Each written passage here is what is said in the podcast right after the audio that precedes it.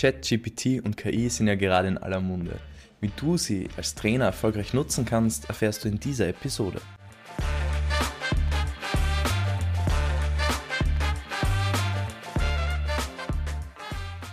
In dieser Episode möchte ich euch erklären, wie ihr mit ChatGPT und KI im Allgemeinen ein besserer Trainer werden könnt, eure Zeit effizienter nutzt und bessere Trainings gestaltet. Dazu habe ich mir fünf Punkte rausgesucht, wie ihr ChatGPT als Trainer verwenden könnt, habe diese gerankt und möchte euch nach der Reihe in aufsteigender Reihenfolge erklären, welche Punkte für euch da wichtig sein können. Starten wir mit Punkt 1. Unter diesem Punkt habe ich mal das Thema Zeitersparnis zusammengefasst. Ihr könnt mit ChatGPT eine Menge an verschiedenen Aufgaben erledigen, die euch sonst viel Zeit kosten. Es kann Texte formulieren und die Kommunikation mit den Spielern oder den Eltern vereinfachen. ChatGPT kann dir Ausschreibungen oder Infoblätter erstellen, nicht nur mit Text allein, sondern die Vollversion von ChatGPT kann ja auch mit Grafiken arbeiten bzw. diese erstellen. Außerdem kann dir ChatGPT Reise- oder Turnierplanungen erstellen. Also alles in allem ist es, was das Organisatorische betrifft, ein super Helfer, wo du Aufgaben abladen kannst. Weil als Handballtrainer haben wir immer zu wenig Zeit. Wenn wir Profitrainer sind, wollen wir mehr rausholen. Wenn wir die ganze Sache nebenbei machen, dann sind wir ja schon zeitlich sehr eingedeckt mit unserem Hauptberuf. Das bedeutet, ChatGPT kann hier sehr, sehr sinnvoll sein.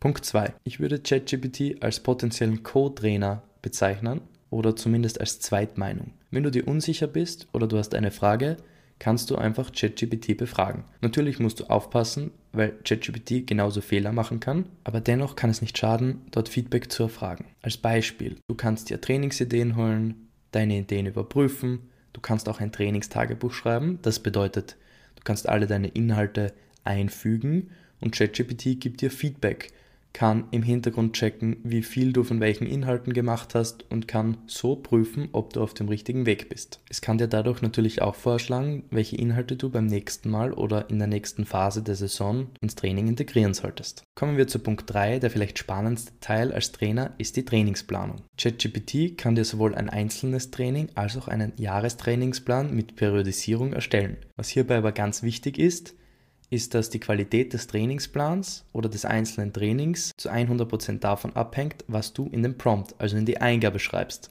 ChatGPT kann dir zu 100% einen Trainingsplan erstellen, inklusive Periodisierung. Das hört sich bis jetzt mal ziemlich cool an, dass ChatGPT dir diese Arbeit der Trainingsplanung nehmen kann.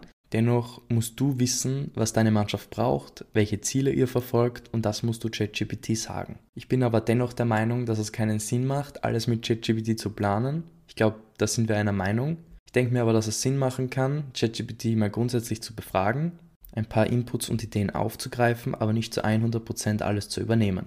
Am Ende des Tages solltest du entscheiden, was passiert. Ich persönlich zum Beispiel würde das Ganze so angehen. Ich erstelle einen Jahresplan mit Periodisierung, wo ich auch alle athletischen Inhalte mit einplane. Um sicher zu gehen, dass ich nichts vergessen habe, nehme ich die Excel-Datei und übergebe sie an ChatGPT. Das kannst du aber nur mit der Vollversion machen. Mein Prompt schaut dann wie folgt aus. Hier ist eine Jahrestrainingsplanung für Mannschaft XY mit den Zielen YZ. Bitte gib mir Feedback. ChatGPT kann ja mit jeglicher Form von Datei arbeiten, so wie Word, PDF und Excel.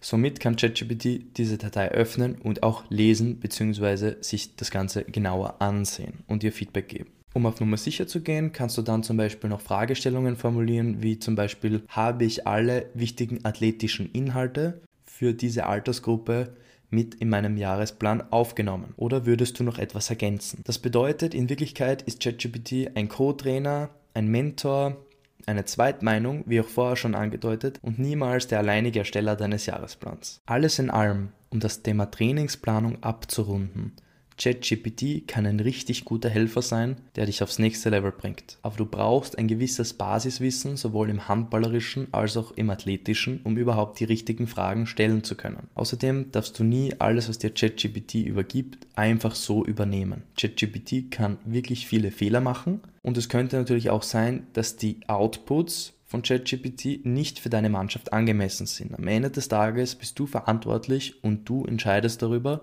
was du mit deiner Mannschaft machst. Dazu ist natürlich immer ein gewisses Level an Grundkompetenz vonnöten. Das führt uns auch zum nächsten Punkt. ChatGPT als Informationsquelle. Seitdem ich ChatGPT nutze, finde ich die einfache Google-Suche einfach nur mehr anstrengend. Du kannst in ChatGPT viel besser nach Informationen suchen, vor allem mit der Vollversion, weil sie aufs Internet zugreifen kann. Wenn du dich in ein neues Thema, zum Beispiel im Bereich Athletik, Technik oder Taktik einlesen möchtest, kannst du ChatGPT einfach darum bitten, dir einmal einen Überblick darüber zu geben. Angenommen, du bist ein Trainer, der noch Schwächen im taktischen Bereich hat, dann kannst du ChatGPT gerne auch dazu fragen. Ich habe dazu einen Beispiel-Prompt geschrieben, der wie folgt lautet. Welche Spielzüge kann ich spielen, wenn der Gegner eine 5-1 Abwehrformation spielt und ich den Halbverteidiger isolieren möchte? Die Antwort von ChatGPT war ein sehr detaillierter Spielzug, in dem genau erklärt wurde, was jeder Spieler zu machen hat. Das ist nur ein Beispiel, wie du Informationen aus ChatGPT ziehen kannst. Du kannst auch zum Beispiel überblicksmäßig schreiben, welche athletischen Inhalte sollte ich ins Handballtraining für meine U16 Mädchenmannschaft integrieren, um möglichst gut Verletzungsprophylaxe zu betreiben. Du siehst, du musst einmal grundsätzlich wissen, was du überhaupt willst und was du brauchst. Dafür ist eben die Grundkompetenz notwendig. Aber am Ende des Tages gibt es hier keine Grenzen und du kannst ChatGPT zu allen Bereichen fragen. Hier sei erwähnt, dass du nicht unbedingt die Vollversion brauchst, um wertvolle Informationen bekommen zu können.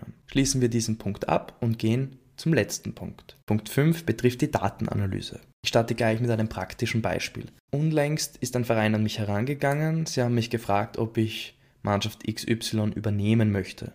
Ich kenne meine Stärken als Trainer und habe mich deswegen gefragt, ob ich dieser Mannschaft weiterhelfen kann. Ich habe Spielberichte aus dem Internet gedownloadet, zehn Spielberichte dieser Mannschaft, habe sie ChatGPT übergeben, das kann man in der Vollversion ja machen, und habe gesagt, welche Tendenzen bzw. welche Stärken und Schwächen kannst du in dieser Mannschaft erkennen. ChatGPT konnte mir sofort sagen, wer die Schlüsselspieler sind, in welchen Spielphasen die Mannschaft gut und eher nicht gut spielt, wie sie nach Timeout spielen, wann und wie stark sie von Zeitstrafen betroffen sind. Also alles in allem schon mal eine super Geschichte, weil ansonsten hätte ich mir diese zehn Spielberichte im Detail anschauen müssen und ich hätte wahrscheinlich nicht so genau wie ChatGPT diese ganzen Tendenzen erkennen können. Der entscheidende Punkt ist natürlich, dass die Qualität des Outputs von ChatGPT mit der Qualität des Inputs korreliert. Das Programm kann natürlich nur mit den Daten arbeiten, dass es bekommt. Und wenn ich einfach nur die Tore, die Zeitstrafen und den zeitlichen Spielverlauf des Spiels habe, habe ich natürlich keine Info darüber, wohin geworfen wird, wie die Abwehr arbeitet, gewisse technische Aspekte. Das ist natürlich klar, das muss ich mir selber anschauen. Aber um einmal ein gewisses Gefühl zu bekommen für gewisse statistische Parameter, ist die Sache ziemlich cool.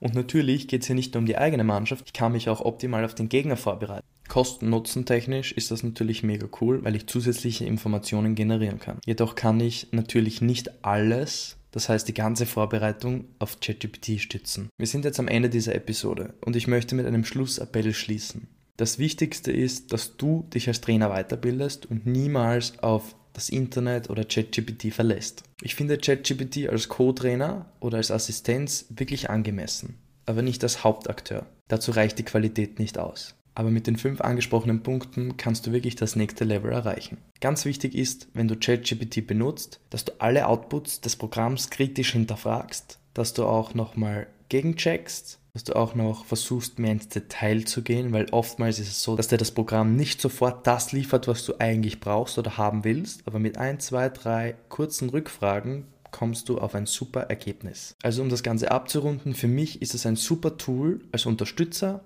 aber niemals als Hauptakteur. Ich hoffe, ihr konntet was mitnehmen aus der Folge. Ich freue mich auch sehr, wenn ihr wieder beim nächsten Mal dabei seid.